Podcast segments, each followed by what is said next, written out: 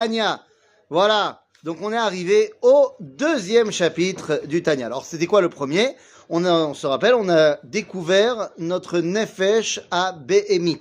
Et on a expliqué tous les tenants et les aboutissants. Qu'est-ce que c'est la Nefesh à Behemit En résumé d'une seule phrase, c'est euh, la tendance que j'ai de vouloir profiter de ce monde. Ça peut être soit positif, soit négatif, en fonction de ce que je vais faire. Et là maintenant, nous arrivons dans la deuxième partie de la Neshama.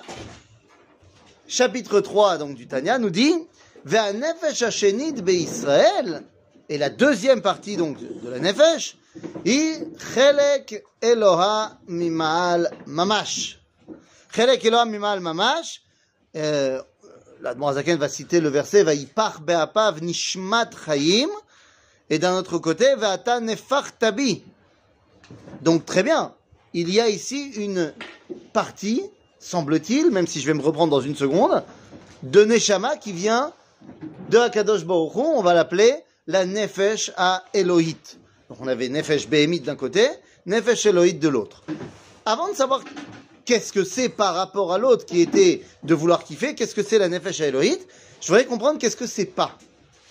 Ok, maintenant on commence par dire ce que c'est pas quand on dit que la Nefesh Hashenit Israël, Irchelek Iloa Mimal Mamash, alors il ne faut pas penser, comme je viens de le dire il y a 30 secondes, que c'est une partie. Voilà. Les gens pensent, et à mon avis à tort, que euh, quand on te dit que la Neshama Zechelek Eloa, c'est une partie de Dieu. C'est pas possible de dire que c'est une partie de Dieu. Soyons d'un tout petit peu plus au GAN.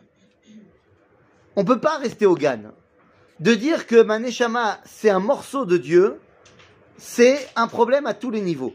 Parce que, un, Dieu, c'est pas un truc qu'on coupe en morceaux. Deux, disons que c'est un truc qu'on coupe en morceaux. Dieu, il est infini. Donc, un morceau de l'infini, c'est combien? C'est l'infini. Et donc, ça veut dire que si moi, en moi, j'ai un peu de Dieu, bah, je suis un peu Dieu moi-même.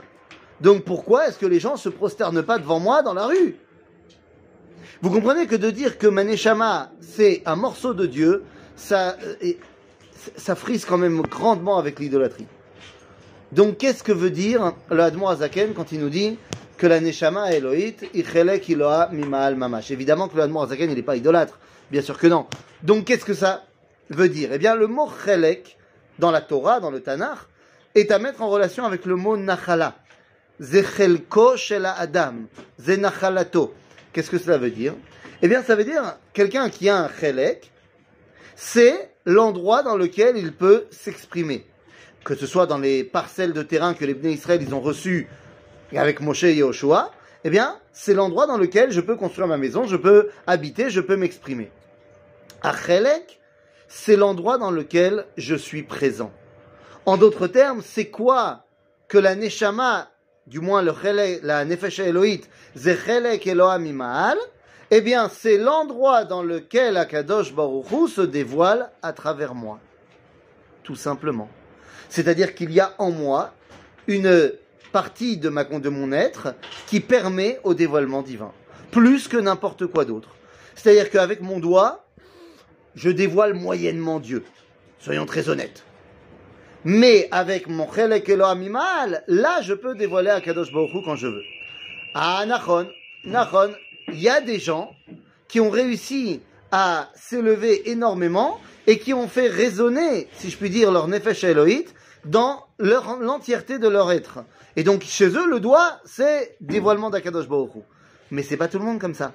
Et donc, c'est quoi la nefesh Elohit?